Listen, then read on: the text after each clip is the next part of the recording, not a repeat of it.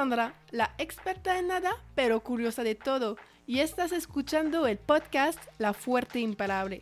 Nuestro invitado de la semana es Diego Horta Zamora, el fundador de Copo, un estudio de diseño y de comunicación en Guadalajara, Jalisco. En este episodio hablamos de su trayectoria, cómo llegó a tener clientes internacionales, como el boxeador Canelo, el equipo de fútbol Atlas o los espacios de trabajo WeWork.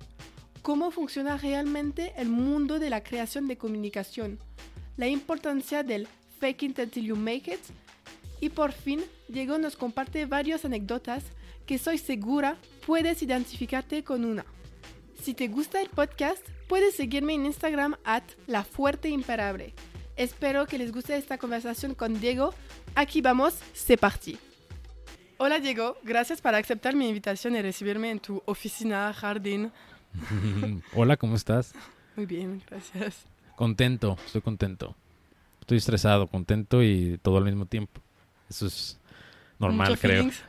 muchos feelings, pues es que tengo muchas cosas que hacer también y, y, y, este, pero estoy bien contento de poder platicar eh, contigo y a ver qué, qué descubrimos, ¿no? Va a salir. A ver qué sale, no sé. Wow, qué. ¿Te gustaría presentarte para que nuestra audiencia te conozca un poco más? Sí, yo soy Diego Horta Zamora. Yo nací en Guadalajara, Jalisco, en el 10 de noviembre del 84. Mis papás son de... Mi papá es de Ciudad de México y mi mamá es de un pueblo en Michoacán que se llama Chavinda. Ajá. Eh, tengo un hermano que es dos años y medio más chico que yo. Es como mi hero. Uh, Es kind of my hero. Es como, bueno, así es. ¿Un ejemplo? Un ejemplo, pues es que es, es el talentoso de la familia, yo siento, ¿no? Perdón. Te equivocaste de persona para el podcast, creo que tendría que haber No sido él. mames, ¿por qué? No, escuché muy, muy bien de ti. Entonces, sí, eres, tú eres talentoso, yo lo sé, te vi las pruebas. ¿Quién es él? Pero él es, bueno, él es un guionista, un cineasta, es como una especie de productor audiovisual, vive en Londres, está casado. Eh, eh, bueno, no, es, pues es mi amigo y mi hermano, y alguien que extraño ahorita bastante, ¿no? Eh, ¿Qué más? Pues nací aquí en Guadalajara. Guadalajara es está pegado con, seguro conoces, con Zapopan, entonces ni sé de dónde... Bueno, nací en Guadalajara, pero prácticamente soy de Zapopan, soy zapopano. Ok. Eh, yo n- nací en una colonia que se llama Providencia. Igual la conoces. sí, todo el mundo conoce. Sí, es como clase media alta, Pero luego hay unos espacios en los que no son para clase media tan alta y como que ahí nací yo. Aquí. y luego no- mis papás compraron una casa o empezaron a comprar una casa eh, en otra colonia que se llama Lomas Universidad, que es como una... Pues es un- una colonia más o menos popular, este, donde ahí, ahí crecimos. Estudié toda mi vida prácticamente en una educación jesuita. Ok. Es- ajá. Pero no, no, no. Es, es como un catolicismo muy light. Está bien. Digo, ahorita soy una persona completamente atea, ¿no? Absolutamente. O agnóstico. Odiaste. eh, No lo odié, simplemente creo que. O sea, fueron las decisiones correctas en el sentido de que es una escuela que estuve 15 años. No es de que mm, doctrina a morir, es decir, no teníamos estas.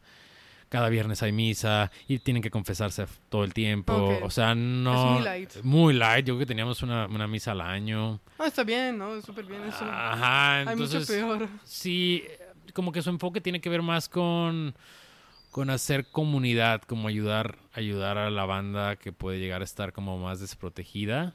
Eh, de hecho, se llama como el el eslogan, por decirlo así, es Connie para los demás. Ok, sí, pues. Entonces, como que es el tema de como la religión no fue tan marcada, era más bien qué haces con estos valores para ayudar a más gente si es que lo necesitan. Entonces, más bien participábamos en muchos programas como culturales o sociales, íbamos desde muy chicos tuvimos que estar yendo a comunidades vulnerables o Sí, ayudar. ayudar y también como, yo creo que más que ayudar, fíjate, porque éramos niños, o sea, estoy hablando de nueve años, ocho años, diez años, pues qué tanto puedes ayudar a levantar la casa, ¿no? Más bien lo que haces es como, como simplemente estar como aware, ¿no? De que existen otras realidades, Sí. que tú estás en una posición relativamente privilegiada, porque en mi escuela o colegio teníamos O sea, el compañero que tiene un avión privado y el compañero que llega en tres camiones a la escuela, pues. Era esa comunidad. Ah, súper eh, como extrema, pero ¿es una escuela pública o...? No, es un colegio privado. Privado, entonces sí, pues hay los papás que se sacrificaron para que los niños vienen allá y tienen una Sí. buena educación y los demás, pues es normal de ir allá porque es una buena escuela. Sí. Como que para los que tienen mucho dinero es como la escuela hippie, como, Ok. ¿no? Es como, No tan católica porque las privadas Ajá. normalmente son muy católicas sí, y... como muy estrictas. Ajá. Eh, en esto es como más light. Entonces había, pues, no, o sea, en tu equipo de fútbol estaba el que llegaba en cuatro camiones a la escuela y estaba el que era muy millonario, ¿no? Ajá. Este, y ese contraste, en algunos casos creo que fue frustrante, ¿no? Sí, o- pues siempre ve la gente que tienen más que tú y es como... ah. Sí, o sea, por ejemplo, yo, ten- yo siempre viví en casas pequeñas. Realmente hasta los 15 años mis papás pudieron comprar una casa como la casa de sus sueños, que es una casa más grande con un jardín. Siempre quisieron tener un jardín y dos plantas y esto. Eh, pero la- claro, cuando éramos chicos, nosotros teníamos una casa muy pequeña. Eh, o sea, nosotros nosotros siempre fuimos de una televisión, Ajá. de... Los eh, básicos. Estaba bien, pero cuando tienes un amigo que, ah, él tiene un avión privado, vas en vacaciones ahí, haces eso. sí. ¿Por qué? Y cuando somos niños es más como, ¿por qué él tiene eso y yo no? Sí, a, a nosotros yo creo que a veces sí, llegó a- sí me llegó a pasar. O sea, sí, sí creo que sí. Vente a comer a mi casa, iba a casa de amigos en los que tenían un jardín en el que cabía todo el equipo de fútbol jugando un partido, ¿no? O sea, un jardín. Oye, Pero luego también pasaban cosas que después recuperas como interesantes. Por ejemplo, estas personas que tienen mucho dinero llegaban a mi casa y como en la casa no había necesariamente algo que hacer, nos salíamos a jugar. Y eso en sus mundos no, no funcionaba, pues. En sus mundos era la nana, los vigilaba en la tarde y ellos jugaban en el jardín en sus albercas. Pero, pero en su, en su prisión. sí, sí, y Bonita. no la libertad quizás Ajá. que tú tenías. Y entonces acá nos íbamos a la calle a jugar en el barrio fútbol contra quién sabe quién o qué grupo de niños cholos, ¿no? Este, Sí. eh, y eso también era bien interesante para ellos porque teníamos de alguna manera esa libertad. Entonces íbamos a comprar cohetes o íbamos a, ¿no? Fireworks y Sí, así sí, sí, jugar y, y- y- y fútbol. Y, y esa libertad seguramente ellos contarán en sus casas esta historia de, pues íbamos a casa de Diego, no a su casa, comíamos ahí, pero luego nos salíamos a ver qué inventábamos. Y ya ahorita lo recupero como una historia bastante valiosa, pues, y, y edu- educacional, en el sentido de que tienes, conozco gente de todos tipos de formatos Mi clase social. y, y todos son valiosos como personas, ¿no? Y eso también hace que, bueno, ya ahorita en temas de oficina, pues también tenemos este espectro de gente en la que no tengo como mayor prejuicio, siento, de, de, de quiénes son y qué. Ya somos un grupo de amigos que trabajan juntos, que les pago por ser mis amigos tal vez, tal vez, pero pues me parece Tiene interesante. valores que ti. Siento que sí, y también hace que, o sea, digamos, como esta parte histórica, hace que cuando tengamos la posición de estar con clientes importantes, bueno, todos los clientes son importantes, pero como grandes o mainstreams, pues tratemos de empujar agendas que, que, que, que construyan, ¿no? Eh, trabajamos con muchos eh, clientes que que tienen esta posición de ser comunicadores grandes. Canelo Álvarez es, es el mejor boxeador del mundo, él es nuestro cliente y, y el hecho de estar ahí y que lo que sea que tú haces, él lo puede comunicar masivamente, entonces ya si ya traes como una escuela como de alguna manera con ciertas convicciones, pues puedes ayudar a que algo vea a la gente, Se ve bien. dejar algo ahí y que la gente lo vea. Entonces, de alguna manera, esa fue mi como educación de preescolar a preparatoria. Y la universidad la cursé en, en el ITESO, que es como, es otra escuela, eh, es, es una universidad privada también, y es jesuita. Es como la continuación del Ciencias. Ok.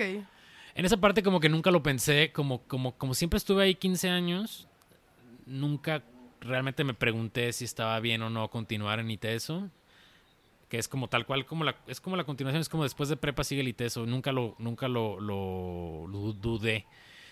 Creo que ya ahorita lo veo y lo dudaría un poco, pero no conocía otra cosa realmente. O sea, yo no conocía otra escuela, ni conocía más gente, ni... Ok. ¿Y por qué, qué estudiaste diseño? Estudié Y- diseño integral, en- se llama integral en ITESO, que es como una especie de aprende de todos tipos de diseños. lo cual creo que no es útil. O sea, es como, pues yo porque, si yo tengo un perfil muy gráfico o muy muy industrial, ¿para qué querría saber de moda? O para qué querría saber, o sea, sí de moda como conocer overall qué es la moda. Mm. Eh, o cómo funciona esa industria, pero no necesariamente quiero confeccionar un vestido, porque no, no es algo que a mí me llame la atención. Eh, entonces, pues fue demasiado vago la información, creo yo. Pero bueno, estudiamos ahí cinco, estudié ahí cinco años, ahí conocí a mi esposa. Este, hace, llevamos como, este año creo que cumplimos como 16 años juntos. De casados este año cumplimos como seis. Este, no como seis, perdón, seis. Porque luego si me equivoco. Eh, este, um, y tengo un hijo de tres años. ya llegué hasta el futuro, al, presente, ¿va?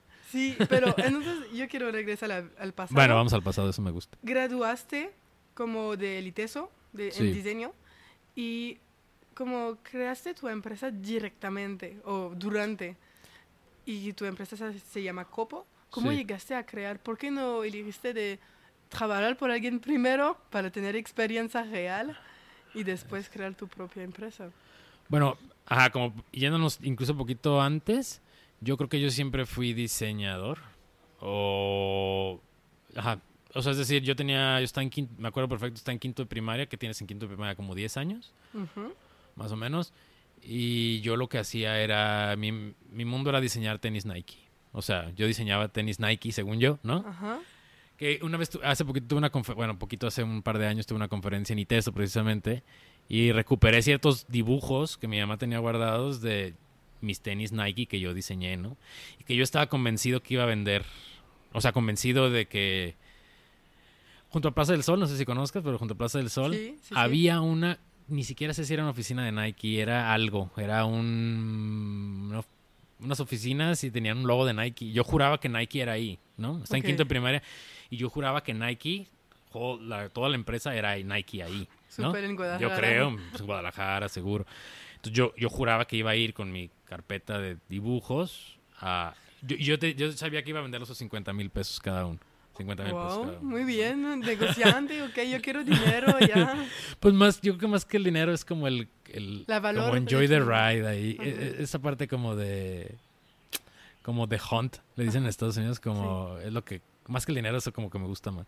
Pero y luego en secundaria de broma hacíamos en marcas, es decir, tú, o sea, hacíamos broma, no, sé quién hace eso, ¿verdad? pero hacíamos como de pasatiempo de que estaría bien chido tener una marca de boxers, como de, de underwear, como de boxers, y como llegó un momento que era muy famoso eso, como una tendencia, un boom fuerte en el tema de, los boxers y los estampados, etcétera.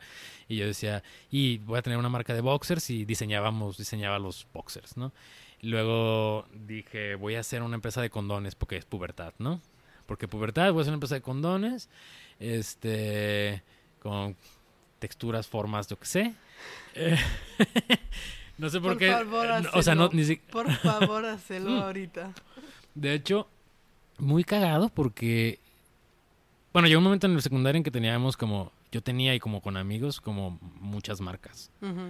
Marcas, o sea, me refiero a la parte de atrás de los cuadernos con el comercial de la marca de boxers y luego el catálogo dibujado en lápiz de la marca de condones y eh, llegamos a tener una marca de de como postales de Navidad que se las dábamos a las chicas que nos gustaban, ¿no? es decir, como un dibujo, eh, a que le tenía que poner un mensaje y obviamente como estos em, sí como intentando a ver si pasaba algo, pero muy efímero, realmente no era como un ¿quieres andar conmigo? Era como un que tengas una bonita Navidad, ¿no?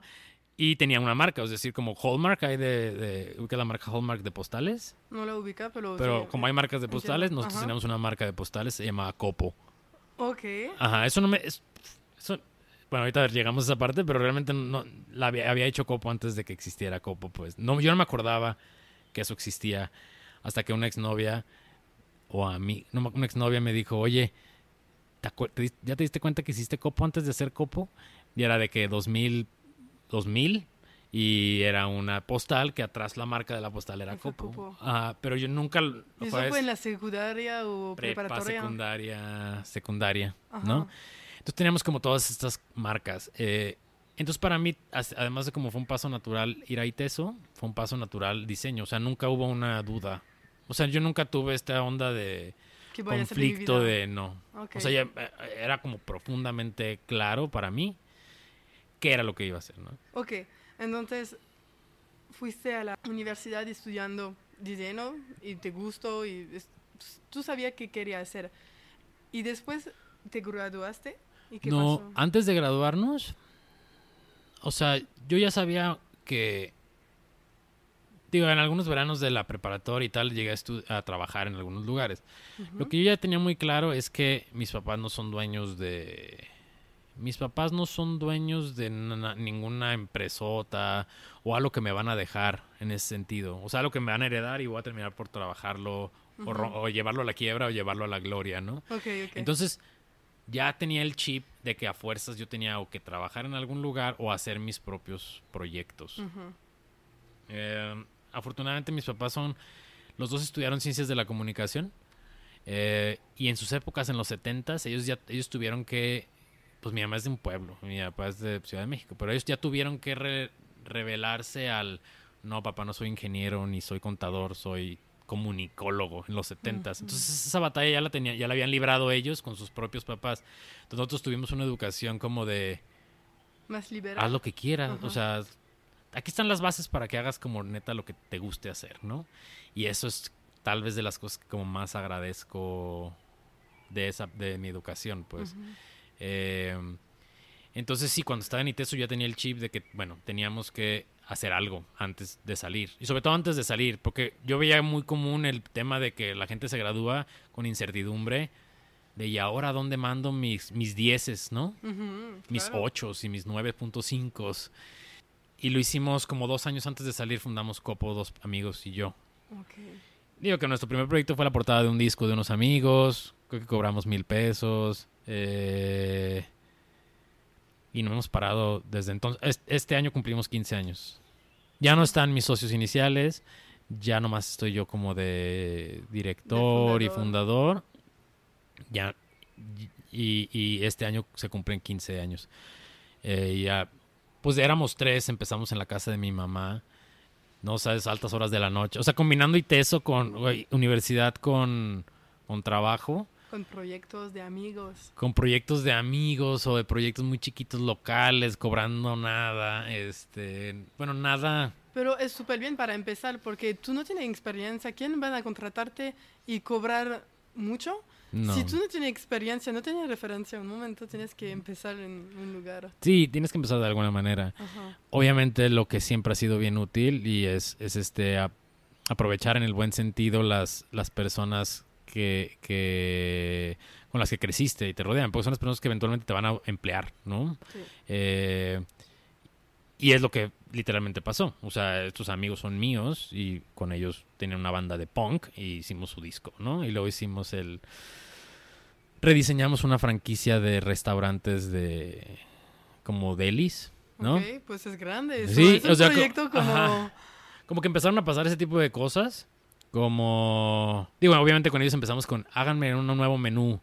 Y, y te digo, éramos tres personas. Una persona con un perfil, se llama Luis, Germán y yo. Y Luis era con un perfil muy de um, animación, como de, como de dibujo.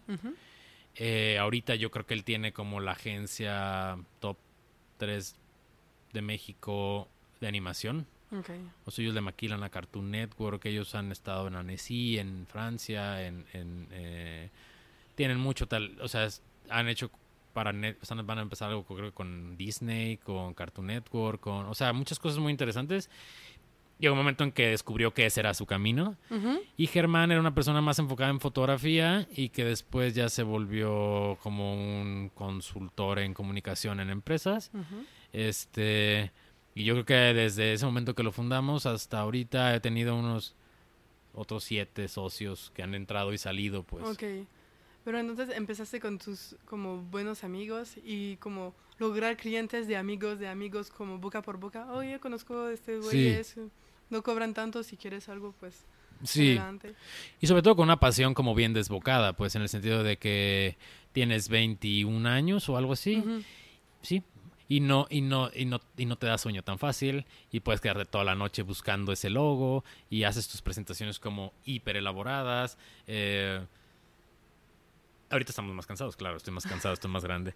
Tienes un hijo, solo por eso. Tengo un hijo solo por eso, ajá, exacto. Entonces, eh, sí, empezamos así un, buen rato y no, y no, pues desde entonces no hemos como parado. Dentro de eso hemos, bueno, yo he hecho como un montón de otros proyectos eh, en los que he entrado y salido, básicamente, desde la música hasta, o sea, tener una banda y como músico profesional, por decirlo así, hasta una marca de baquetas de batería, hasta una raicilla, que es una bebida como un destilado de agave.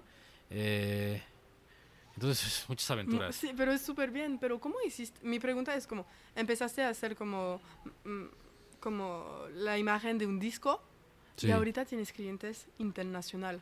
Como tienes Canelo, tienes Atlas, tienen festivales que te contratan para hacer publicidad y identidad de marca. Entonces, ¿cómo, cómo, ¿cómo fue el paso? Pienso que no fue de un día por un otro, pero ¿cuál fue el, cuál estaba el camino. Yo Ah, literalmente sí, sí se podría mapear. O sea, desde Canelo Álvarez o Alejandro Fernández o Atlas. Se podría mapear cómo llegamos ahí. Sí. Que podría mapear. Y yo creo que tiene que ver con una. Algunos temas así de conexiones, pero también tiene que ver con una como convicción por como enamorar de. como estar enamorado de tu craft y poderlo transmitir, pero como un, un, un tema que es aquí como, vital es el tema de, de, como atención al cliente, ¿no? Yo creo que hay como varios... Como atención al cliente. O sea, me refiero a que es como ellos mandan y a veces en, en, mal sentido y a veces en buen sentido entregamos todo lo que podemos, ¿no? Todo lo que podemos. Entonces, no hay necesariamente como muy malos reviews de nosotros. Nosotros nunca hemos invertido en, en publicidad como para cómpranos diseño. Esto nunca he pagado, creo, por salir en ningún lado, porque le apostamos a que la gente, a que seamos referidos todo el tiempo. Y entonces, claro, el que tenía un disco pequeño, ahorita tiene una agencia productora de tal y nos sigue haciendo parte de algunas cosas de sus proyectos, pero después conoció a esa otra persona y dice, a mí nunca me ha quedado mal Diego y su equipo, te recomiendo que continúes con ellos. Entonces, de esa manera creo que hemos hecho que crezcan las cosas. Y otra es como una especie de valentía a la incertidumbre. Es decir, por ejemplo, uno de los proyectos más grandes que hemos tenido, que tuvimos al principio, hay un, o sea, Atlas es un equipo de fútbol, pero su origen es de clubes sociales, no sé si existan en Francia, pero son como clubes deportivos sociales. O sea, tú pagas una membresía, la familia va ahí, tiene tenis y hacen esto, ¿no? Son tres, hay, hay tres como sucursales de esos clubes aquí en Guadalajara. Entonces, eh, nosotros teníamos, acabamos de fundar Copo hace, ponle, un año y medio. Y los directivos de ahí alcanzamos a, conocíamos a uno, ¿no? Y no tienen estos, se llaman señalética, no sé si lo conocen en Francia como señalética o en inglés es como Y-Finding System o no signage. Es como todo el sistema de, de, direcciones que hay dentro del club, o sea, de flechas, de ¿no? aquí es señalética, ¿no? Entonces no tenía nada como, consistente ni eficiente. Nosotros sabíamos, porque estábamos unos enamorados, o seguimos siendo del diseño, que esos son proyectos que son bien ricos de hacer porque navegas los clubes, implica como diseño industrial, gráfico, planeación, etcétera. Y nosotros fuimos a nuestro como primer pitch, ¿no? En el que les proponemos este proyecto que va a señalizar los tres clubes que son masivos, ¿no? Muy grandes, pues. Eh, esto nosotros de 21 años contra un comité de señores de promedio de 60, 55, ¿no? Qué aburrido. Aburrido, aburrido, pero al fin de cuentas eran los que eran los poderosos ahí, ¿no? Y experiencia. Y toda la experiencia. Entonces nos dijeron, ok, ¿ustedes lo van a poder hacer o no? Tienen 21 años, ¿van a poder hacer esto o no? Sí, ¿no? O, sea... Siempre dices sí. O sea, siempre dijimos sí. Esa es otra cosa. Siempre dijimos sí y luego averiguamos cómo diablos hacerlo, ¿no? O sea, eso sí me ha pasado múltiples veces. ¿Sí?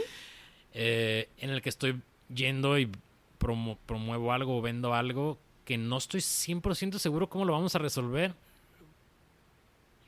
pero hay una especie de como confianza, una, una dosis de valentía y una dosis de confianza en que sabes cómo puedes averiguar cómo funcione una vez contratado.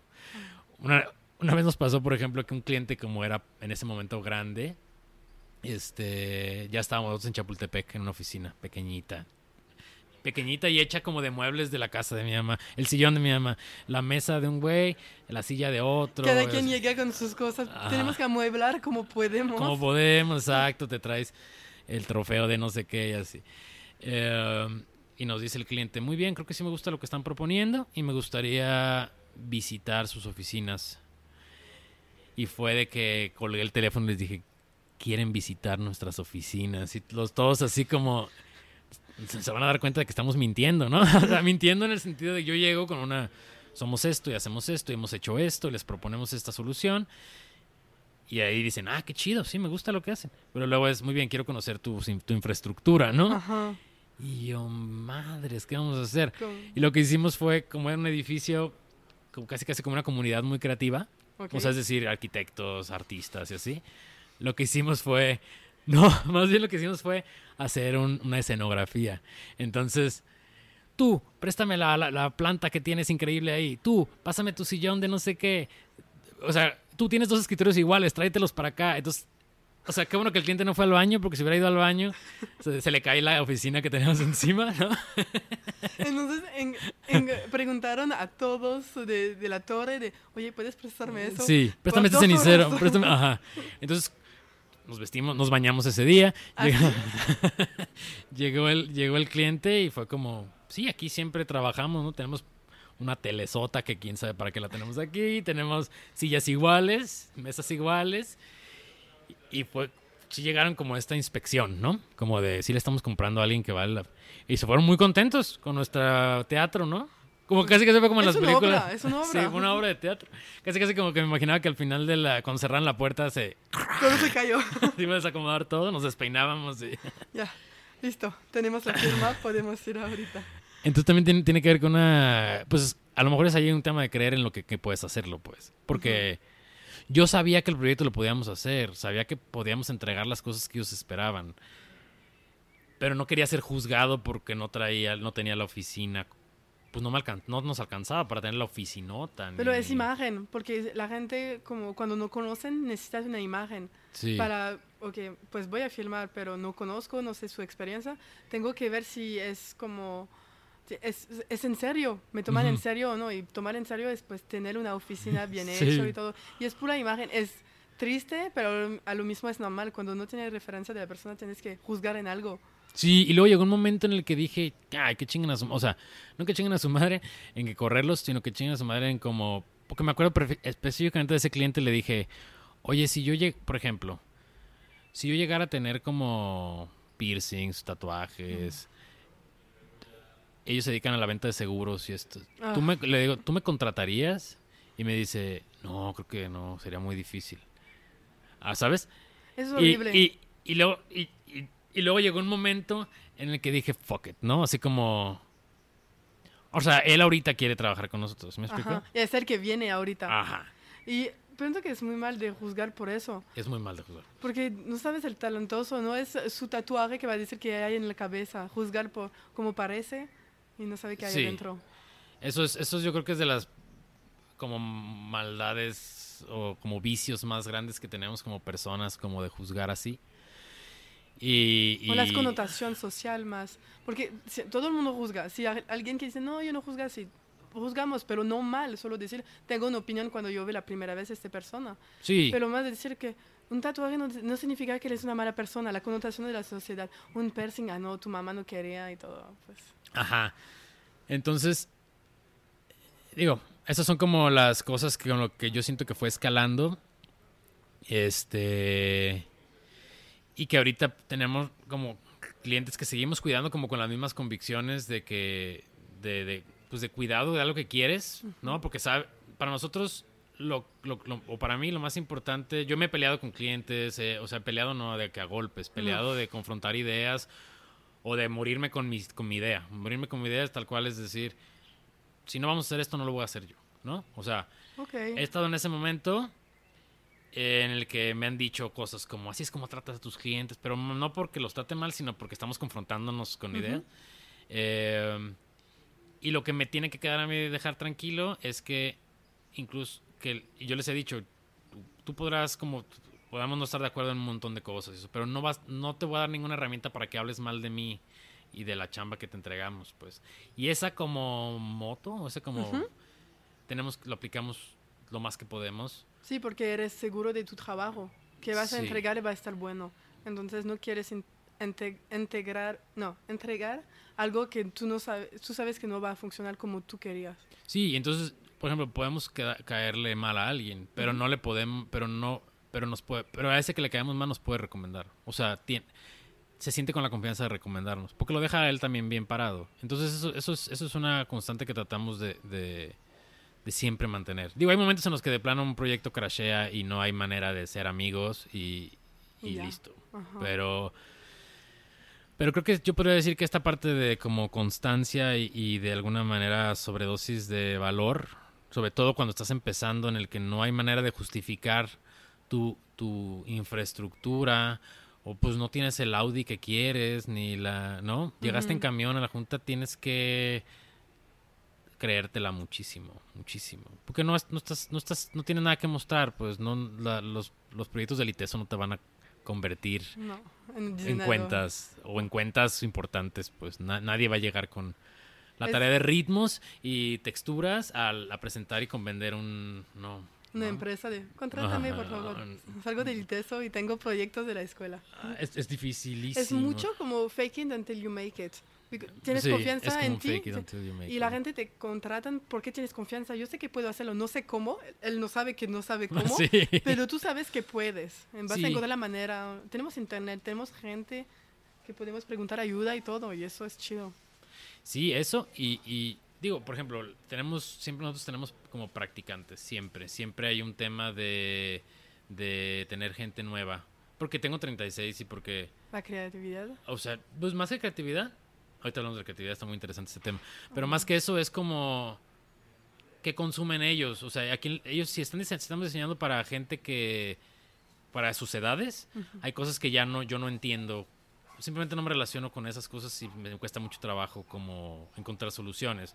Ejemplos de TikTok, ¿no? O sea, es el perfecto ejemplo. Ajá, y ahorita hay un tema de NFTs, como no sé qué es como NFTs, es como esta la gente mm. que compran eh, las cosas. Como arte digital o, contratos digitales y así, que yo le expliqué a mi papá y es de cuenta que se le zafó la cabeza del cuerpo. ¿Cómo puedes comprar algo que no es físico, pero es tuyo y que todo el mundo puede tener? Sí, ¿cómo puedo comprar una repetición de una clavada de LeBron James? ¿Cómo? ¿Por qué? Porque yo la tengo en, mi escritorio, ¿por qué la compraría? ¿Quién la tiene? ¿De quién es dueño? ¿Cómo le pago? ¿no? O sea, esos mundos pues siempre procuramos tener una, una, esta como onda fresh. Entonces sí, nos llegan con con sus proyectos obviamente escolares.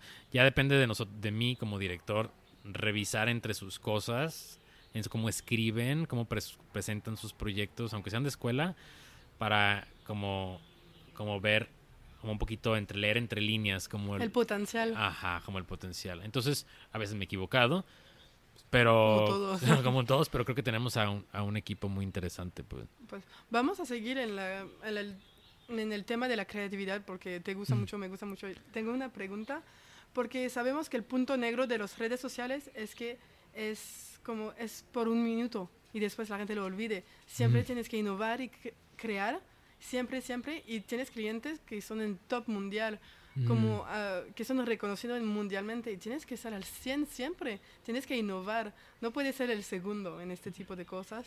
¿Cómo haces para desarrollar tu creatividad y seguir? Yo pienso, hay un, hay un diseñador muy, que me gusta mucho, que se llama Ronald Shakespeare, es argentino, y, y, no sé si ni siquiera lo dijo, lo dijo él, no sé si lo sacó de alguien más, pero como que la gente tiende a creer que la creatividad es un señor sentado en una silla, como la silla creativa, como una especie de trono, en el que se le ocurren cosas. Me explico, es como, como si fueran eurecas. ¿no? Eh, y eso de alguna manera le resta la importancia de la investigación, del viajar, del leer, del interactuar con personas y lo que influye en la creatividad realmente.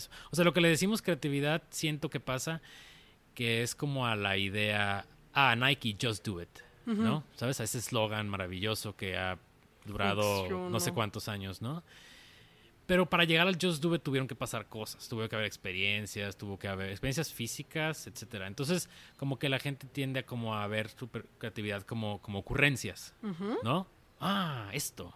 Cuando en realidad vienen de muchos como mecanismos atrás, ¿no? Ok. Entonces, eh, ahí, ahí en la parte, por ejemplo, que que dices de, de como clientes que tienen como este mainstream, como un canelo, ¿no? Ajá. Y luego tienes, yo, yo pensaría que el reto más importante no está necesariamente con Canelo, sino con el que está abajo, porque a Canelo todo el mundo lo quiere escuchar. ¿Me explico? Sí, pues siempre va a tener la audiencia, de- puede hacer que lo que sea, la gente Ajá. va a escucharlo. Ajá, entonces, por ejemplo, si Canelo sube un video en el que abre su refri y vemos que hay en su refri, se hace una quesadilla, Ajá. ¿no? Puede tener muchísimas interacciones y puede ser un video muy likeado, muy interesante. Y puede irse a la prensa ese video porque simplemente descubrimos que Canelo no tiene queso en su refri, ¿no? Ok. Porque así es la gente, ¿no? Eh, y la gente dice, o se asoma a su refri y la gente dice, no manches, compra el mismo jugo que yo. Qué rico, qué chido es Canelo, ¿no? Soy como. Canelo. Sí, eso, puedes identificarte, no manches. Creo que el challenge está en cómo le hacemos que las marcas como más chicas, de las cuales no necesariamente quieres saber de ellas, madres, haces que, que, que sean trabajo. vistas, ¿no? Ajá. Ya ahorita llega un momento en el que más que crear como artes espectaculares, y esto ya tiene que ver, sobre todo en redes sociales, como una parte más de ingeniería de venta. Pero yo creo que, o sea, como para responder muy específico a la pregunta de creatividad, yo pienso que está construida de, de, de conocimiento sobre la marca, sobre el tipo de mercado, de, sobre viajes, sobre un montón de cosas, como saber a quién le estamos diseñando. Ujú.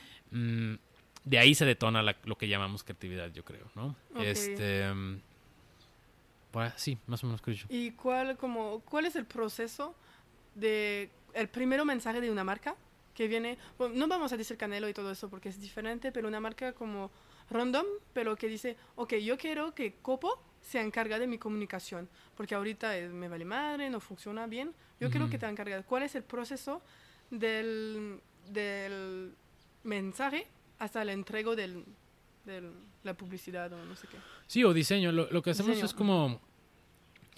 Como. Sobre todo en las marcas que. em, lo pueden como. Pues ya ahorita somos un poquito más costosos, pues, ¿no? Entonces. Normal. Ajá. Entonces. Lo que hacemos es construir un brand personality, tal cual. O sea, como para entender qué sí es y qué no es. Eh, muchas veces la gente no tiene muy claro eso. O sea, y muchas veces ah, yo soy una persona que vende jabones artesanales y me gustaría tener mi brand y me gustaría que se llamen Doña Chola porque esa es mi tatarabuela que me heredó esta pasión por hacer jabones artesanales. Eh, y nuestra chamba es cómo hacer que esta, esa marca cuente historias, ¿no? Cuente las historias más profundas posibles y dónde crear realmente links con las personas, ¿no? Es como storytelling. como un storytelling realmente. Es como, como, como si fuera esa marca una persona o, y tiene creencias y tiene convicciones. Es decir, yo no, yo no creo esto, yo no me subo a esto. eh, y esto sí me subo y me encanta y lo apoyo. Diseñamos como esa parte. Para que ella también, esta persona también le quede muy claro que es divertida o que es profundamente seria o que es sarcástica. Y eso se vuelve consistente. Es decir, cuando alguien tenga que hacer su comunicación, cuando la señora Chola tenga que hacer su comunicación de jabones, tiene, ya sabe de qué herramientas apoyarse para poder comunicarlo. Entonces, si dijéramos que la señora Chola es una señora súper sarcástica o súper divertida, sería muy raro ver una publicación de la señora Chola o un comercial bien serio y diciéndote que los jabones son la neta. ¿Sabes? Tendría que ser algo muy cagado, porque estamos diseñando una personalidad cagada y la gente ya te asocia con eso. ¿no?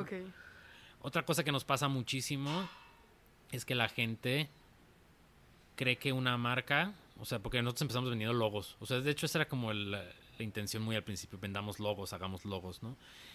Que le, le pone demasiada responsabilidad a los logos, o sea, como que los logos están overrated un poquito, están sobre... sobre- cre- Sí. creemos que tienen que tener como muchos mensajes, cuando en realidad no es cierto, es decir, No hay nada que, que- que veas en el logo de Nike. No existe una sola cosa en el que tú la veas, si no existiera, ¿eh? Estoy hablando que si no existe Nike. Si tú, yo te enseño ahorita el logo de Nike, no vas a decirme de- nada de tenis, no me vas a decir nada de ropa, nada de deporte. No me vas a, no puedes decir que es coma. anguloso, podrías decir que es una coma, alguien podría decir que es una palomita como un checkmark. Nada más. El contenido se lo viertes a las marcas, ¿no? O sea, el contenido es lo que tú construyes. el- el- lo, que, lo que hace es que la, que la gente vea algo y lo relacione con vanguardia o lo relacione con, con algo, con sufrimiento o con algo. Eso se, eso se lo dotas después. No hay nada malo con el logo nazi por sí solo, ¿no? O sea, como la svástica, ¿no? Sí. No hay nada malo por sí solo en la marca, ni en Mm. sus colores. Es, es más, es, es, bon- es muy bonito, está muy estructurado, funciona muy bien, es impactante, queda claro. Funciona muy bien para tamaños pequeños, para tamaños grandes, pero tiene una connotación profundamente negativa. Ese contenido se le fue dotado a esa marca, porque por sí sola no lo expresa. Por sí solo no, nadie ve una manzana mordida y dice, ah, tecnología y Ah, sí, vanguardia y, y eso es Apple, ¿no? Ajá. Eso, eso es una lucha que desde los 21 años hasta ahorita, 20 años, o desde que yo tenía mi marca de condones hasta ahorita, este, seguimos peleando. Pues. Con O los sea, clientes. Sí, y es bien difícil ese mindset. o sea, cuando tú le dices al cliente, dime qué marca te gusta. Me gusta. Es más, llegaste en un Audi. No hay nada en la marca de Audi que diga coche. No existe. Cuatro aros, pueden ser cuatro llantas si me lo explicas. Pero si lo ponemos, No. si no existe Audi y estamos en Ecuador y te enseño cuatro círculos, vas a decir cuatro círculos. Sí. ¿No? Entonces, sí ha implicado como un tema educacional muy importante. Y tienes que dar ejemplos. Nike pienso que es el mejor ejemplo. Nike que yo creo que es el mejor ser, ejemplo que hay. O sea, ¿no? Y bueno, yéndonos sin tanta polémica, pero como en origen, la marca más que yo considero más violenta de origen del mundo, es una marca que posiblemente se pueda asociar con, para muchas personas, con amor, ¿no? O sea, el, la- el crucifijo como tal, la cruz de. Cristo, ¿no? Su, su origen, su representación es algo profundamente violento, pues. Sí. ¿no? Eh, y es amor. O sea, para mucha gente es amor, ¿no? Sí. Es más la historia atrás. Es una- Ajá. Entonces, bueno, el contenido fue ahí vertido. Este, y esa es como la parte del proceso que nosotros seguimos para construir marcas. Es, sí, nuestra marca es este círculo, o este rectángulo, o este triángulo, o esta cosa. Pero todo lo que es tu marca y lo que tiene que ser como casi casi tu, man- tus mandamientos de quién eres, para ser consistente en toda comunicación es lo que te tendremos que ayudar a crear. Es más, les he dicho, si quieres no hagas el logo conmigo. O sea, no hagas el logo conmigo. Tra- ve y hazlo con quien tú quieras Yo te hago el y yo lo traigo y te hacemos esa parte del storytelling. ¿No? Este, porque ese es donde, donde ti- tiene sentido. Otra, otra cosa que creo que es muy común es que la gente cree que sus marcas son para todo el mundo. O sea, Quieren vender a todos. ninguna marca es para todo el mundo. O sea, Oxxos hay por todos lados. ¿Es para todo el mundo? Pues no, mi hijo tiene tres años y no le sirve Oxxo. Eh, o en Bangladesh no les importa Oxxo, ¿no? Entonces ninguna marca realmente es para todo el mundo y como que nos pasa mucho. Oye, es que tuvimos junta de comité y no nos gustó la propuesta de la nueva merch que hicieron para X cosa. Ok. Muy bien, ¿cuál es el o sea, cuál es el promedio de edad de la gente que te evalúa esto? Somos directivos de 70 años. Muy bien, es para niños de 12 años la merch. No hay ninguna manera en la que tú puedas emitir un juicio sobre esta propuesta porque no eres el público de la propuesta, ¿no? Entonces, Hace que un niño de dos años lo juzga y después vamos a hablar. ajá, sí. vamos a hablar de eso, ¿no? Ajá. seguramente ese comité no le cabe en la cabeza como hay una herramienta que se llama Twitch y que hay gente que le paga a niños por jugar. O sea, no, seguramente sus cabezas explotarían si les explico que eso pasa, ¿no? O, que, o que hay gente millonaria de TikTok Sí. porque, Que baila 10 segundos y ya. ajá, o porque abre empaques. Sí, mi papá le explico, papá, hay una persona en Sudamérica que se dedica a hacer unboxings y es millonario. Me dice, estás loco, adiós. Y se, y se va y se avienta de un puente, pues, porque están, Como están yo estoy trabajando eh, 10 horas a- al día y qué. Sí. Pero sí, es así, eh, es la sociedad y que tenemos que... No podemos eh, como mm, vender a todos, es imposible. No. Pero tienes que tener eh, una, una una target bien Bien definida. identificado. Y es que si no, después eso es caro. O sea, si no tienes identificados esos personajes, después es caro porque estuviste aventando un montón de contenido en lugares en los que nadie lo está viendo. Entonces no es barato hacer un spot de televisión. No es barato. En promedio a lo mejor un millón de pesos de un spot veintitantos segundos, ¿no? Un millón de pesos. Muy bien, ese millón de pesos lo vas a poner en la televisión. ¿Quién ve televisión? La gente de más de 40, 50 años. y de cierto nivel socioeconómico o en la taquería está puesta o tal. Pero, por ejemplo, la tendencia más grande que hacemos cuando estamos viendo televisión y nos vamos a comerciales, si es que estamos viendo televisión, ¿no? O sea, es como estamos viendo un partido de fútbol y se van a comerciales porque es el medio tiempo, el no sé cuánto por ciento de la gente se va al celular, ¿no? Si vamos manejando en un Uber, si vamos en un Uber y está manejando el del Uber y está lleno de espectaculares la ciudad, el del Uber va manejando, pero tú vas en tu celular. Sí. No, no vas viendo los espectaculares de, wow, no manches, Suburbia tiene nuevos descuentos. No, chinga tu madre. Si pasas por Suburbia y que te llega un mensaje que dice, por cierto, estás por Suburbia, ¿quieres un pantalón? Sí, vas a ¿No? verlo mucho más Ah, bueno, ah, eso es otra. Eso, eso es diferente, ¿no? Sí, porque eh, pienso que es de nuestra edad, nuestra generación que siempre en celular. Y no pienso que hay mucha gente de 50 años que toma el Uber tampoco. No sé, porque No no, están acostumbrados. Pero quizás ellos van a ver más las publicidad que es. Ujú. eh, Sí. Sí. Sí. Em, entonces, digo, no sé exactamente de dónde partimos de todo esto, pero, pero La- esos son como los re- ciertos retos que también nos hemos enfrentado y educar esta parte es muy, muy, es, es complejo. En lo que yo considero que nosotros o yo como que soy un apasionado de Así como me gusta mucho el storytelling, o sea, me encantan las historias, me encanta el cine, me encanta mi especialidad, casi casi la veo así, es como el pitching, Ok. ¿sabes? O sea, Un minuto para decir todo. sí, o lo esencial. o, o, o, o sea, simplemente el como hay que, hay que crear algo que tenemos que vender. Este, esta campaña o esto, eso es como algo que considero que es algo que es lo más valioso como de la oficina. Porque no, pues mm, tenemos un rate de conversión como muy positivo, pues realmente.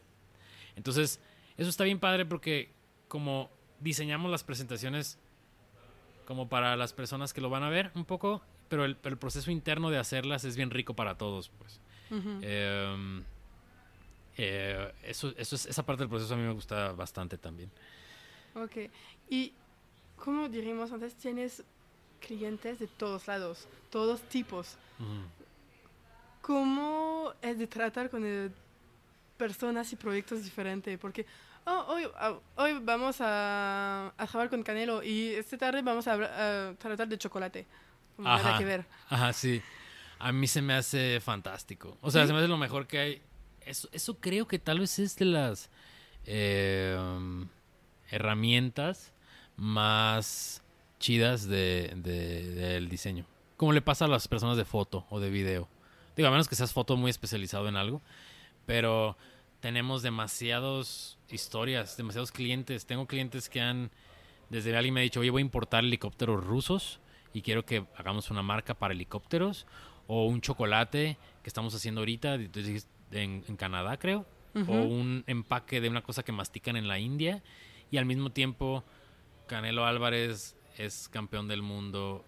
Eh, para mí simplemente suma como, como, como historias y conocimiento de todos lados y lo convierto útil para el chocolate o útil para Canelo.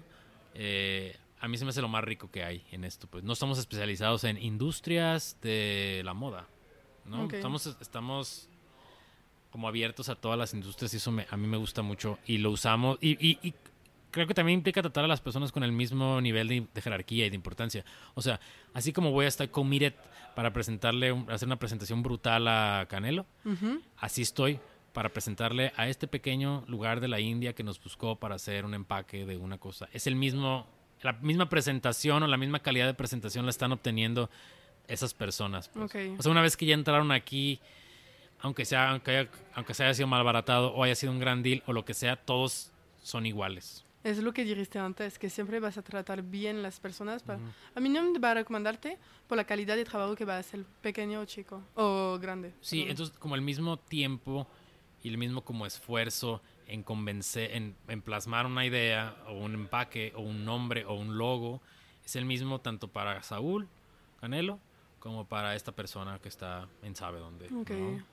Y como, como lo dijiste antes, hace 14 años que hace eso, desde siempre, desde que empezaste, la- em- durante que empezaste tu carrera hasta Mm. ahorita, hoy en 2021, hace, ¿cómo eh, te ha pasado de dudar de ti o de tu trabajo y decir, pues no, no va a alcanzar, ya vamos a cerrar? O, o ¿Te ha pasado eso? Porque ahorita, como cuando hablo contigo, tienes mucha confianza, sabes que vas a lograr todo. Pero hay muchos momentos Sí. que... Bueno, me, me, me llegó a pasar muchas etapas en las que volteaba a ver a gente que tenía, bueno, por ejemplo, yo hace ocho años, ¿no? Y veía gente de 19 años en internet haciendo unas cosas impresionantes. Y yo decía, no estoy en ese, o sea, no estoy en ese nivel. Personalmente no estoy en ese nivel. Esto es una cosa como que me lleva a dar para abajo en muchos momentos de, de decir, si doy el ancho, si, si, si, si, si es si es planeable llegar a esa calidad, este, o realmente no. Después descubrí que tiene que ver más con las personas con las que involucras, ¿no? Las que me rodeo, ¿no? Que sean más talentosas que yo en muchas cosas.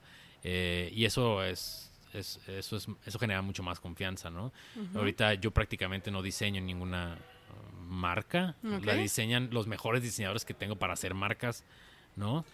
a lo mejor yo trabajo en el pitch, o sea, pitcheo con ellos la, la idea. Hago que lo que a lo mejor ellos son, no son tan buenos para hablar y yo hago que, que su proyecto que está maravilloso lo, lo venda, ¿no? Eh, eso por un lado, pero claro que dudas sí. O sea, siempre hay este como miedo a perderlo todo. Como. Porque es tu bebé, lo empezaste desde pues, siempre. Sí, sí y no. No. Como que un mindset que siempre tengo y eso se vuelve a veces como estresante es. Ok, pero ¿qué pasa? si- Ahorita estamos muy bien. ¿Qué pasa si mañana no hay nada, no? Entonces, trato de tenerla como el hábito de estar buscando el- lo que sigue. O sea, aunque tengamos el contrato de un año tal, estoy tratando de o, o fortalecer ese contrato por más años o de encontrar otras otros actores en los cuales podemos presentarles. Como que también el hecho de no tomar todo por seguro, como caer en esa comodidad, hace que por un lado no sea nuestro trabajo como, como cumplidor mediocre y por otro lado el, el susto de que todo esto se pueda ir hace que estemos como de- despiertos para ver qué más podemos Ajá. encontrar, ¿no? Ok. El año pasado fue particularmente de miedo, ¿no? Sí. ¿Cómo la pasaste? Con, al principio con mucho... Es que siento que a todos nos asustaron, en algunos casos de más. Digo, seguramente si tuvieras un restaurante o un bar, un antro. O sea, seguramente O te teatro, cosas así. O teatro, o esto. ¿no? Eh, nosotros, por ejemplo, el 80% de nuestros clientes son clientes que perdimos como tres el año pasado importantes, per- pero que se dedicaban a reunir personas. Es decir, por ejemplo, teníamos un equipo de fútbol, o sea, le trabajamos un equipo de fútbol, Morelia, y lo que hace es congregar personas en un estadio para ver un partido. Si no puede juntar gente, muchas veces de nada sirve lo que estamos haciendo. Nomás Ajá. es prende el canal y ve la- el, el partido. Entonces esas personas nos dejaron ir. Eh, trabajamos con WeWork. WeWork Latinoamérica y algunas cosas de Estados Unidos. O sea, WeWork Latinoamérica nosotros hacemos toda la comunicación. Ok. Y WeWork Estados Unidos algunas cosas. Pero WeWork se, se, se dedica a reunir gente en espacios cerrados. Sí. ¿No? Sí, sí, sí, sí. Eh, Canelo Álvarez se dedica a reunir gente en espacios cerrados. Entonces, ¿qué me dio? Pavor. Me dio mucho miedo.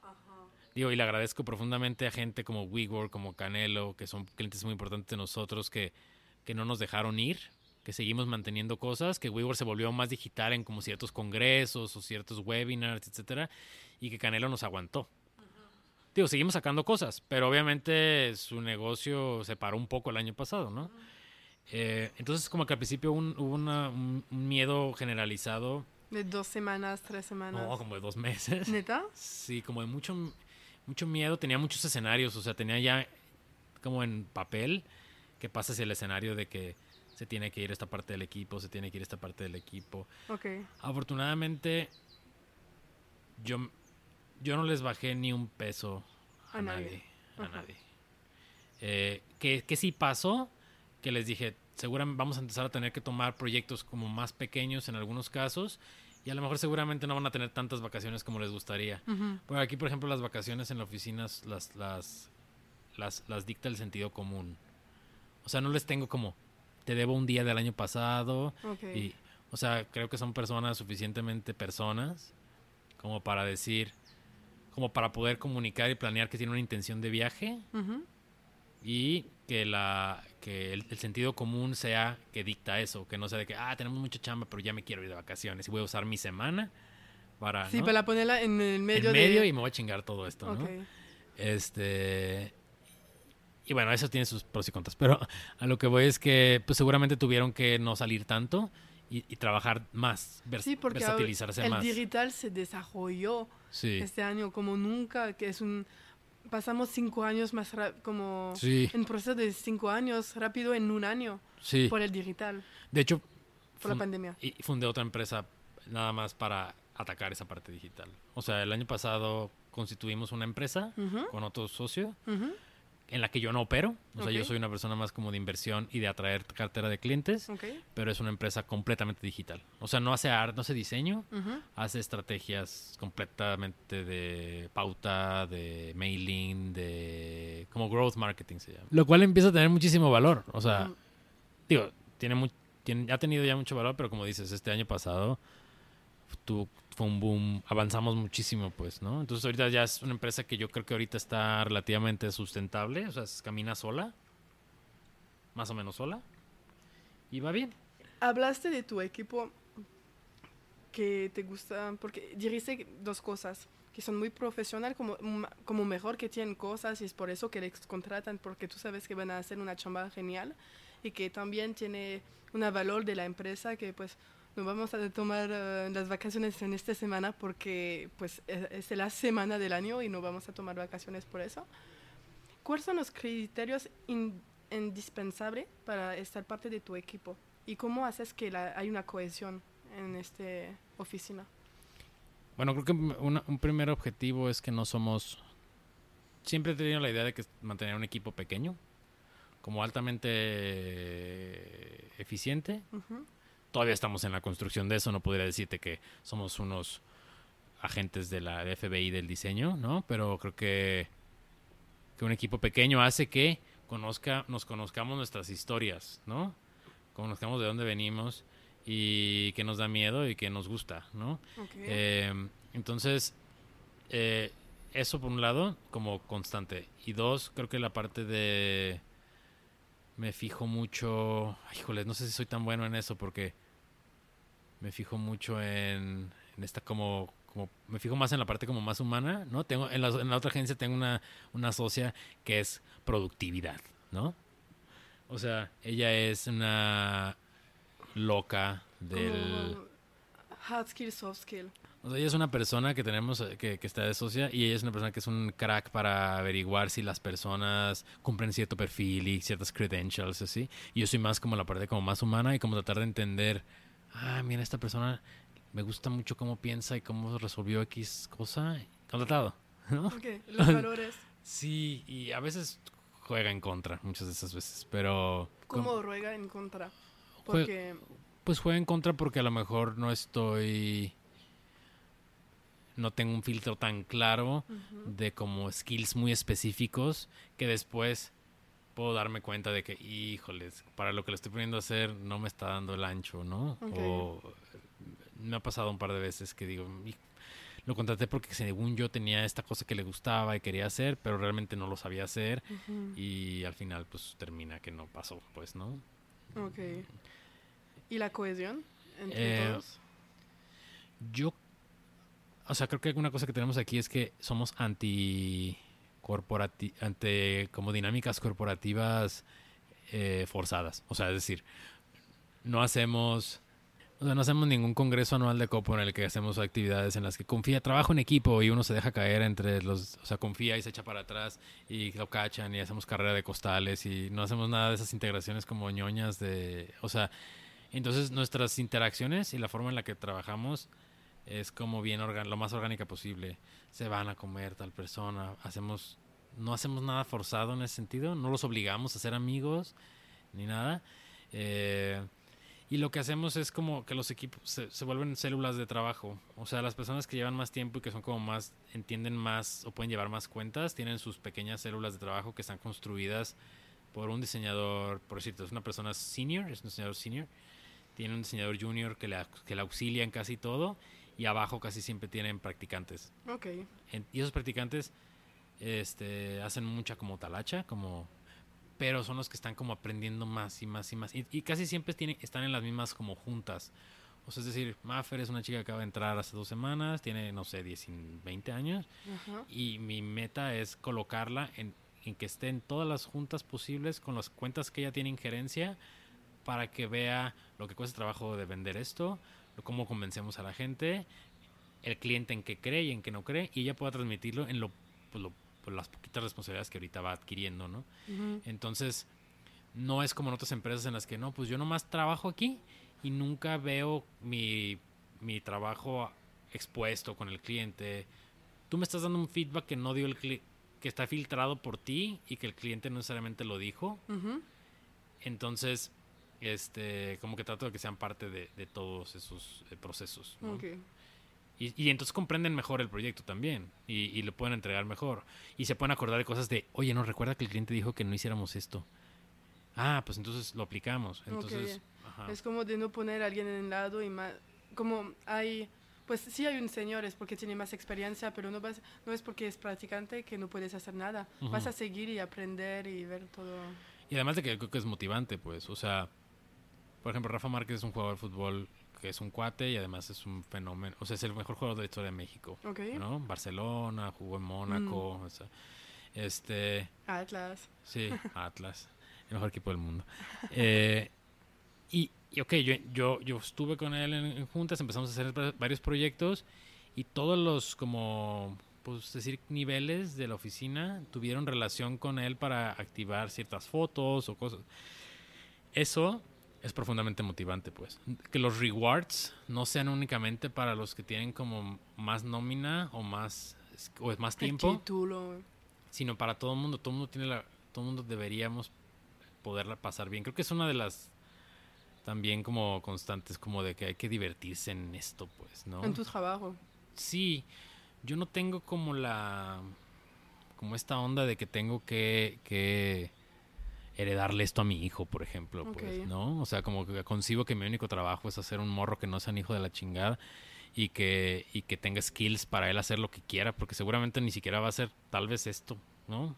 Digo, lo tengo, tiene su seguro. Va a ser médico. Capaz que va a ser médico, nada de lo que yo hago le va a servir. No, Mm. A lo mejor Copo yo estoy muerto y él es médico y él sigue cobrando al año su repartición de utilidades porque le dejé algo, pero no es para mí. Para mí no está como le tengo que dejar algo a mi hijo mío de aquí. No, es más de experiencias de vida que tienes que dar y herramientas para que él se desarrolle como su propio.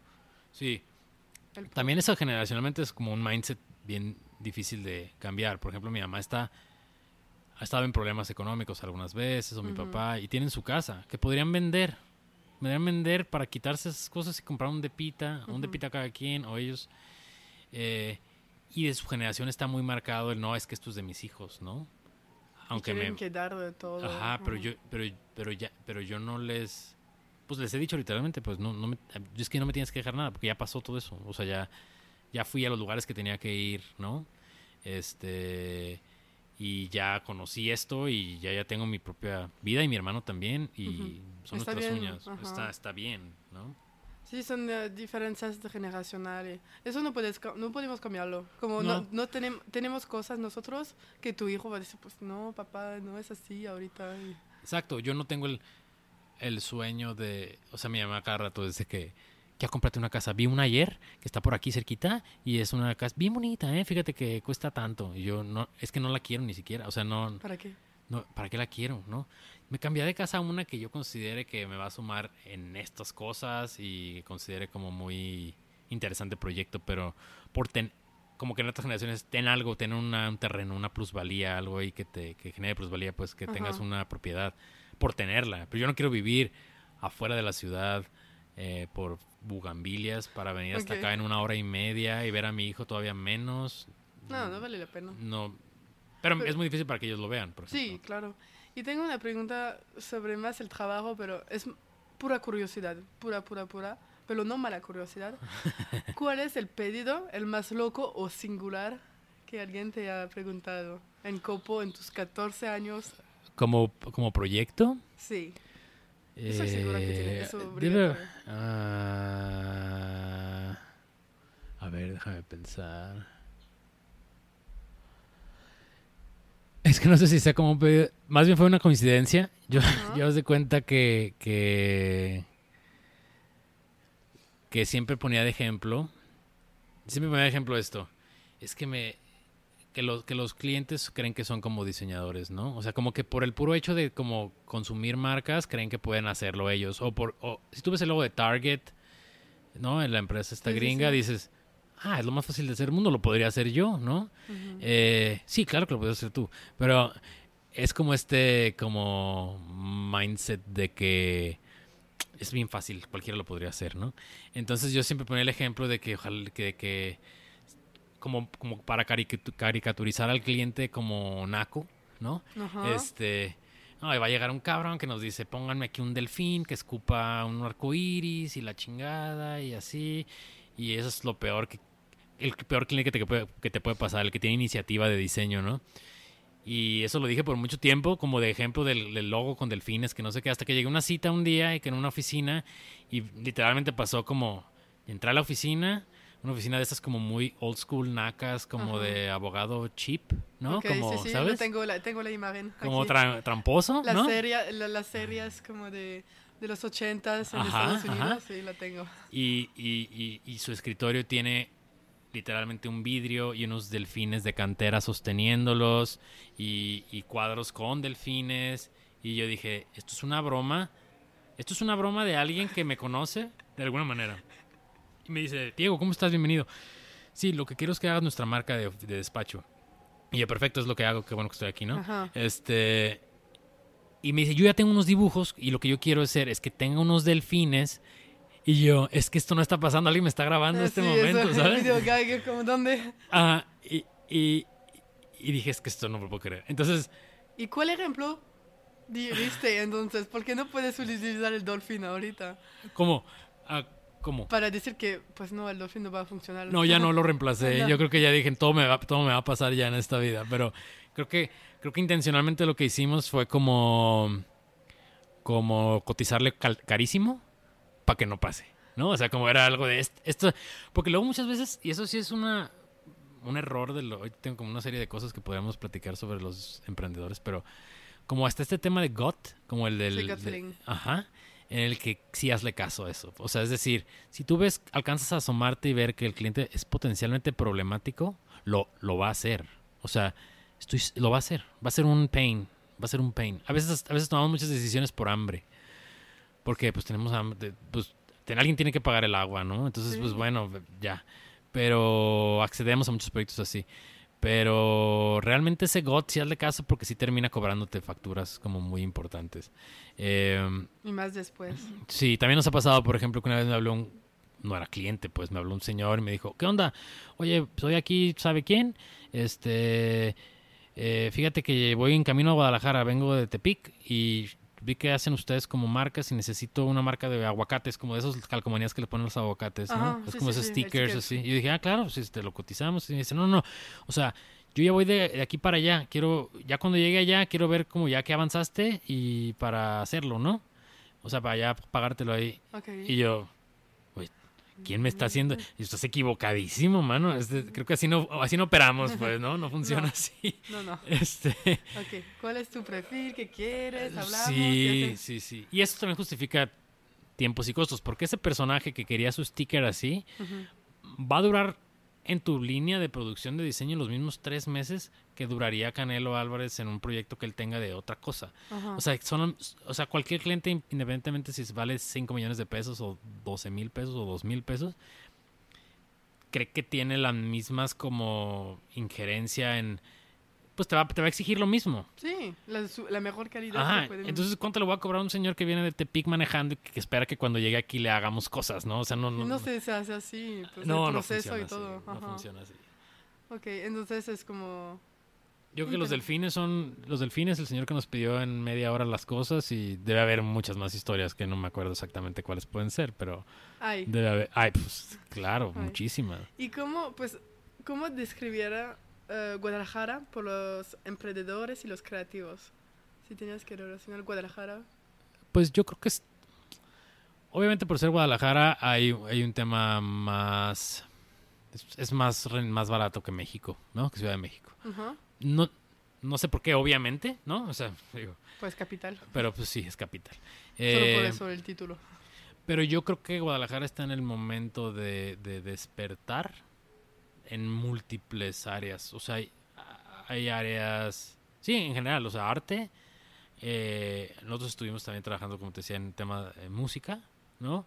Y de Guadalajara han salido cosas como muy importantes en casi todos lados. Entonces yo creo que está en esta fase en la que cada vez hay lugares como más interesantes, hay diseño más interesante, hay arte más interesante, hay música mm, que despega más rápido en, en casi todo. Entonces estamos como en, en convertirnos de pueblo a ciudad, cada vez más, de una manera más rápida. Ejemplo, antes no había como... O sea, tu solución de ir a desayunar el domingo era Sanborns y Beeps y como lugares muy establecidos, aburridos y malos y genéricos. Y ahorita hay, una, hay un boom de lugares increíbles como Pal Real y. Sinónimo, único, que llegas como Rintintín y tal, que llegas y dices, ay, de aquí es buenísimo el lonche de tal cosa y el siguiente domingo vas a otro lugar y así, ¿no? Eso no pasaba antes. Ok. Es, y, y entonces yo creo que eso aplica para todo. O sea, a nosotros nos tocó un diseño como muy, al principio muy comercial, em, como industria más o menos aburridona, y empieza a haber cada vez cosas más sexys ahorita Ok. con las cuales trabajar. Siento que ya le tocará un poquito más a los estudios nuevos, más que a nosotros, porque ahorita ya somos a lo mejor, ya estamos, pues ya tenemos como, como gastos mucho más, más grandes, y entonces, pues un emprendedor de un pequeño establecimiento de café, a lo mejor para él no somos ahorita tan... Interesante. No, pues a lo mejor no, lo- no, lo- no van a decir, no, hombre, no, no lo voy a contratar ahorita, es a, a Copo para esto. Pero sí, hay muchos estudios como emergentes interesantísimos. Empleados que han estado aquí han fundado sus propios estudios. Pero es súper bien porque significa que si hay más empresas, significa que hay más trabajo. Que las- Sí, la gente quiere in- investir en eso porque saben Sí. que ahorita para crear una marca, si lo haces solo y que no eres profesional, no vas a lograr nada. completamente. Digo, y hay muchos que se entiende perfecto. A ver, ¿en qué etapa estoy? A ver, apenas pude ahorrar para comprar esta máquina de café, abrir este lugar, rentar esto, acondicionarlo. Y quieres que me gaste X, X mil pesos en esto. Pues es que no va a poder, ¿no? Y hay estudios para, o sea, hay, estudios para todos los momentos de, de toda la oficina, ¿no? Cuando llega un momento en el que necesitan hacer otro tipo de acciones, podemos entrar nosotros, pero a lo mejor al principio cuando alguien lo diseñó fue un estudio muy fino, muy chido, de talento emergente, tapatío, que termina por diseñarles cómo se ven, ¿no? Ajá. Este. Eso, por ese lado. Y yo creo que algo que sí comentaría que podría funcionarle mucho a, a estos emprendedores como, como chicos es que busquen la manera de encontrar clientes. Bueno, no sé cómo le digan allá en, en Francia, pero en, en Guadalajara son igualas. Es como estos clientes recurrentes. Es decir, tenemos un proyecto contigo, aunque sea pequeño, pero nos estás dando X fee al mes. Eso es como estamos nosotros ahorita, básicamente. O sea, nosotros tenemos una cartera de clientes que nos está pagando mensualmente renta de servicios. En plan de un año. En plan de un Sí. año, seis meses, hay unos que entran y salen. O sea, pero generalmente son tres meses, seis meses, un año. Eh, y eso nos genera estabilidad. Es decir, no tenemos que estar todo el mes preocupados si les puedo pagar o no la quincena y esto, porque ya está calculado, ¿no? Ujú. Eso es uf, lo mejor que puede pasar. Y, y en, y en menor escala, cuando eres un, un estu- un estudio pequeño, Sí. si tienes a este alguien que te esté dando X porcentaje porque le estás generando X artes o publicaciones de redes, o lo- o lo- Ajá. ajá, eso se me hace la clave. Y lo que pasa aquí es que caen clientes que son de one time, ¿no? ¿Sí? Como que vengo, quiero hacer este empaque de este chocolate, pues entra y sale.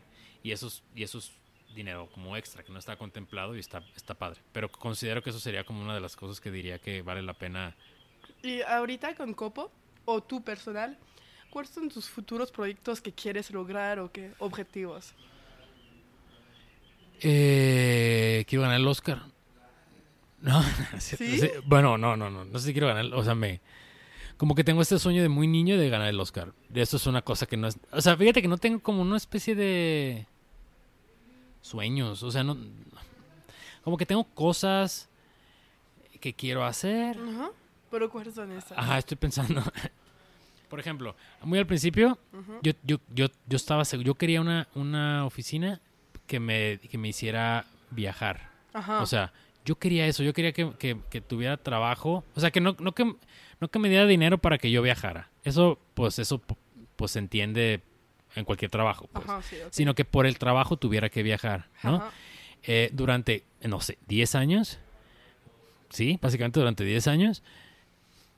Mis viajes eran de que a. o sea, creo que el primero fue a Colima.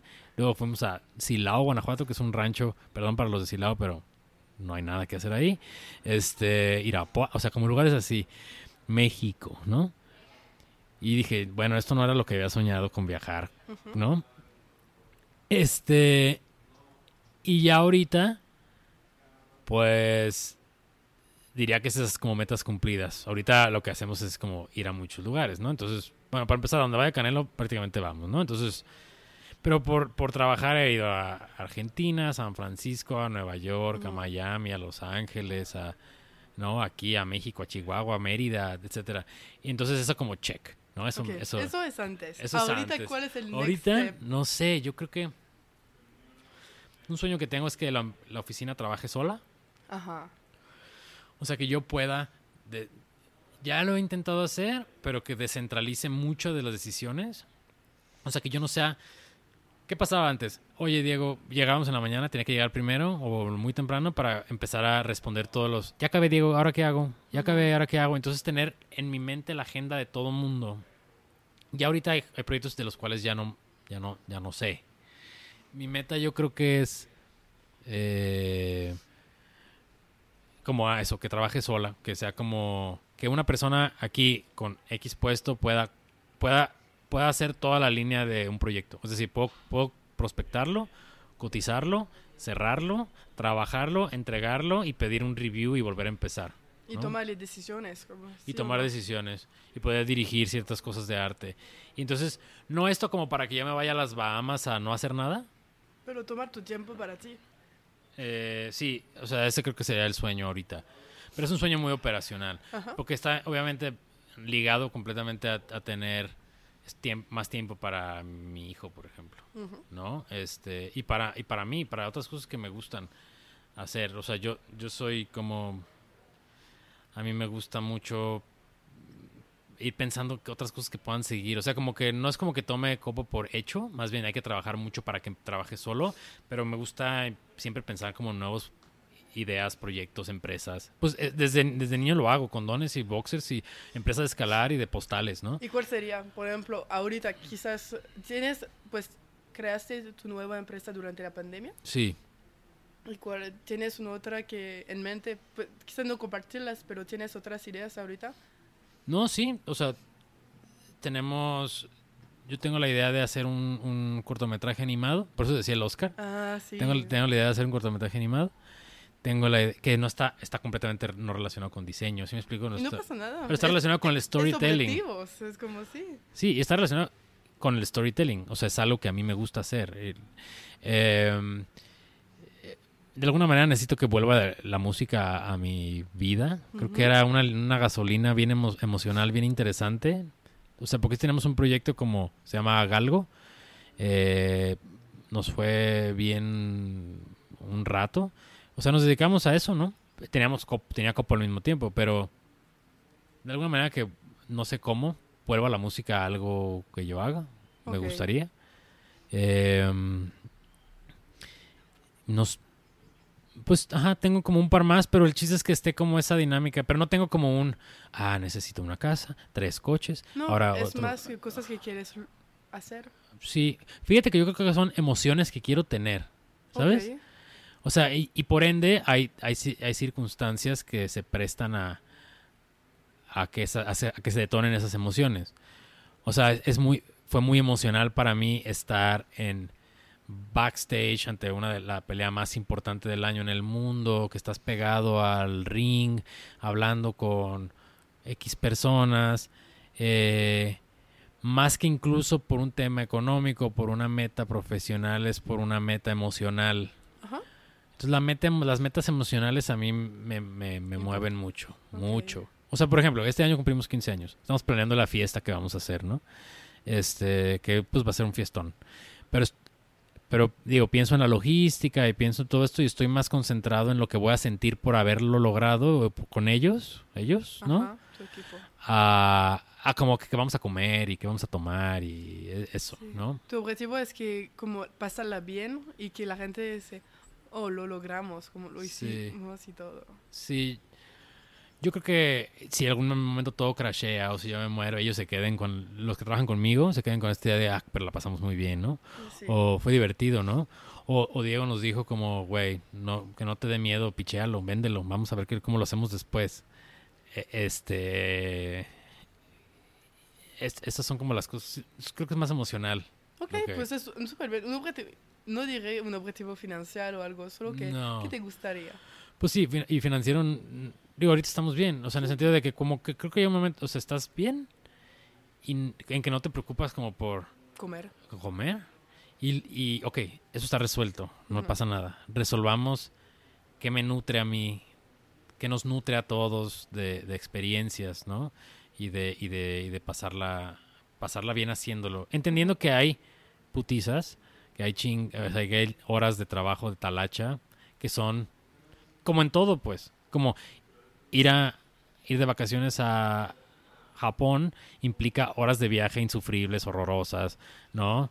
Este es, es el es o sea, es, es, es parte de es Sí, parte aparte del- del chiste. Si Sí. quieres ir a Japón, pues vas a tomar el avión y Sí. Pues ahorita, Diego, estamos llegando al fin del podcast. Y Ok. como todos, hay como preguntas a que contestar. Como muy honestas, muy sencillas. Ok. ¿Qué te hace despertar cada día? Mi hijo de tres años. Se escucha, ta, ta, ta, ta, ta, papá. Y es de día, mira. ¿Y a qué hora? Pues que afortunadamente ya, ya a veces hasta me despierto antes que él. Porque ok. ah, ah, sí teníamos un tema de 6 de la mañana. Yo voy a hacerlas a las 5.50. Eh, Entonces ya afortunadamente ya cada vez es más dormilón. Pero obviamente esa es el mejor la mejor sensación que hay, pues. Esa es una buena respuesta. Que no te despierte tu mamá para ir a la escuela, sino tu hijo para ir a la escuela. Es indiferente. No, uno es de... "Ah". de, de lugar ahorita. Wow, no, es lo máximo. Eso me hace despertar. Si tuviera la oportunidad de cenar con alguien, vivo o muerto, ¿con quién sería? Mm, Con Michael Jordan, yo creo. ¿Por Michael qué? Jordan. Tengo todos sus tenis. No, no sé. este, porque Mejor cliente del año. sería, uf, ah, yo sería, yo soy mejor cliente del año de Jordan. Eh, porque es, porque debe de tener muchas historias increíbles que contar. Por ejemplo, a mí, a mí me encanta Messi, me encanta el fútbol y Messi se me hace Dios de Messi, del fútbol. ¿no? Pero ah, percibo que ese güey es muy aburrido. O sea, debe ser un güey muy aburrido, como, no, como, ay, güey, ya vámonos de este restaurante. Pero puedo pensar que Jordan es alguien maravilloso. Y ahorita se me ocurrió ese de primera, pero no sé, debe Ah, está haber. bien. Sí. No hay buenas respuestas. ¿Nos podría hacer algunas recomendación de algún libro, podcast, película o música que te inspire? Ok, libro. Eh, nun- Mi recomendación de libro es no leer libros motivacionales. Son trampas, yo creo. ¿no? Ok, ok. ¿Por qué? Eh, yo, yo siento que, que son como soluciones muy efímeras. Como, como nomás, es como trabajan muy bien con la parte mental. Como de, lo vas a lo, es que ahorita lo puedes lograr. Y se te olvida después del primer taco de barbacoa y la chela que te tomaste. Se te olvida. ¿Qué iba a hacer? Ah, ser el mejor. No, qué hueva, me voy a dormir. ¿no? Ok. Este, yo diría que, que libros, híjoles, algo, algo de José Saramago, un, un José Saramago, un ensayo sobre la ceguera. O sea, para creatividad aplicada al producto más X del mundo, me refiero a unos audífonos que tienes que vender en Walmart, te sirve la novela del realismo mágico, la, la, literatura normal, la, la, de, la de historias, la de suspensos, la de... Esa es la que yo creo que edifica, edifica y construye soluciones, eventualmente no el de los cinco hábitos más chidos de los CEOs más... los millonarios. De los millonarios más chingones, eso creo que no. Eh, de podcast les recomiendo un podcast que se llama La orilla del mundo. Ok. Eh, ¿De qué trata? Es, de realismo mágico, es de mi hermano. Ah, eh, Tiene 10 episodios y es como una especie de retrato de un pueblo de Jalisco que no existe. Eh, y de historias a través del tiempo que, que, suceden ahí y que a mí se me hace absolutamente fantástico. Pues vamos a poner el link. Sí, la orilla del mundo.com la podrían buscar ahí o en la orilla del mundo en podcast, en Spotify, en podcast de todos estos, ¿no? Que hay. Eh, película. Era película también, ¿verdad? Sí, lo que sea. Bueno, es que película también me gusta. Porque hay gente que no escucha eh, música, pero que a mí me gusta todo. Eh, Tal vez porque yo soy muy sentimental, melancolicoso, pero a mí... Bueno, mi película favorita es Cinema Paradiso. Es una película italiana que, que, que, vean la versión, no del director, la versión del editor. Esa se me hace a mí. Y ya, música, mi música, ¿no? Sí, hace la promoción. Eh, Galgo se llama, pues sí, es Galgo. Hay otros galgos que son como de España. Esos no los escuchen. Escuchen los que son de México. este, eh, nuestro disco se llama Un día con más calma y otro, otro disco se llama Donde Lucía.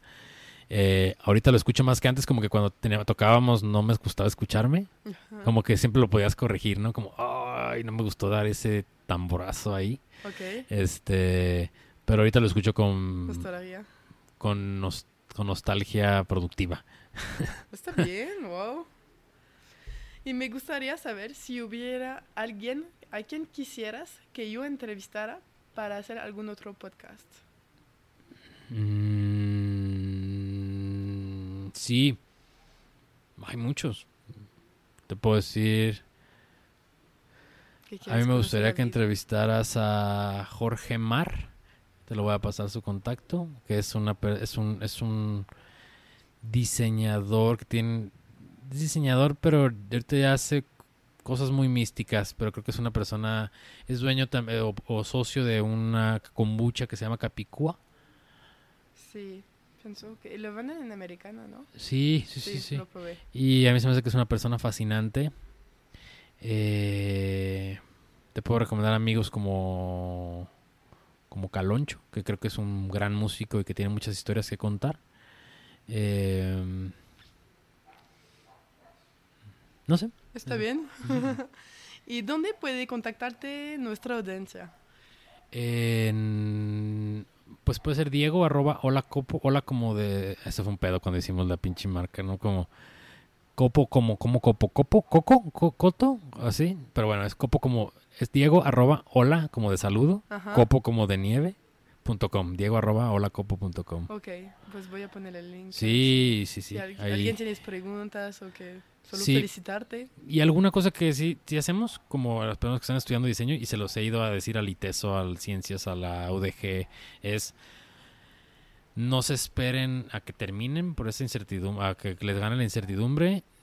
Yo soy de esos estudios y debe haber muchos más que estamos dispuestos a, a que toquen la puerta. Y ha venido así gente que toquen la puerta a acercar su... Quiero trabajar aquí, quiero, o sea, que dicen quiero trabajar aquí o quiero ayudar en algo o quiero ver. Eh, he tenido gente desde prepa que dice, creo que quiero dedicarme a eso y quiero averiguarlo. Y le digo, muy bien, vente, vente. Y, y, eso, que no les dé miedo. Creo que vemos muchas personas que estamos dispuestas a que, a que vengan y aprendan con nosotros entendiendo que todos tenemos que aprender siempre o seguir aprendiendo. Y yo aprendo mucho incluso de las personas que llegan de 16 años y dicen, ¿y esa tontería que hicieron qué? O sea, como, ¿y eso creen que yo no lo voy a comprar eso, ¿no? Y lo remodificamos para que su audiencia lo compre o no sé. Entonces, eh, bienvenidos quien sea a escribir y decir, oye, me gustaría saber o me gustaría ver o me gustaría aprender. Eh, todos bienvenidos. Sin miedo. Pues muchas gracias, Diego. No, hombre, nos a ti. pronto. Pronto. Si escuchas este mensaje, significa que llegaste hasta el fin. Y por eso, muchas gracias. Espero que te haya gustado este episodio y que encontraste tu dosis de motivación para convertirte en arquitecto de tu propia vida. Puedes compartir este episodio en las redes sociales sin olvidar de identificarnos a Diego y a mí para que podamos verlo. Nos vemos la próxima semana. A bientôt.